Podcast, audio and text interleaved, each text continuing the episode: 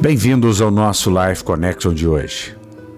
Deuteronômio, capítulo 1, versículo 2 nos diz: É apenas jornada de 11 dias a desde Horebe, pelo caminho da montanha de Seir até Cades Barneia, na fronteira de Canaã.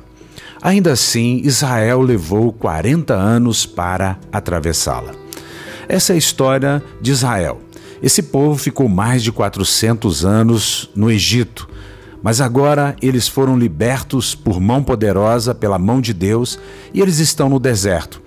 E é uma jornada de apenas 11 dias. Mas o que ocorre é que esse povo fica 40 anos no deserto e toda uma geração de mais de 2 milhões de pessoas falece naquele deserto. Somente Josué e Caleb, que é uma representação da graça e a verdade, entram na posse da terra prometida. Muitas pessoas andam em desertos, vivem em desertos, vagueando de um lado para o outro.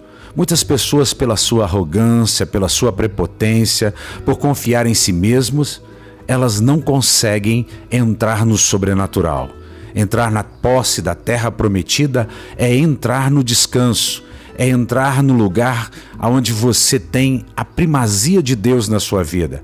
A terra prometida aqui é um tipo de Cristo. E nós entramos em Cristo através da fé. Nós recebemos o favor da cruz de Cristo porque confiamos no seu sacrifício e não na nossa meritocracia. Aquela pessoa que confia na sua própria força e no seu próprio braço não se habilita para chegar ao trono da graça.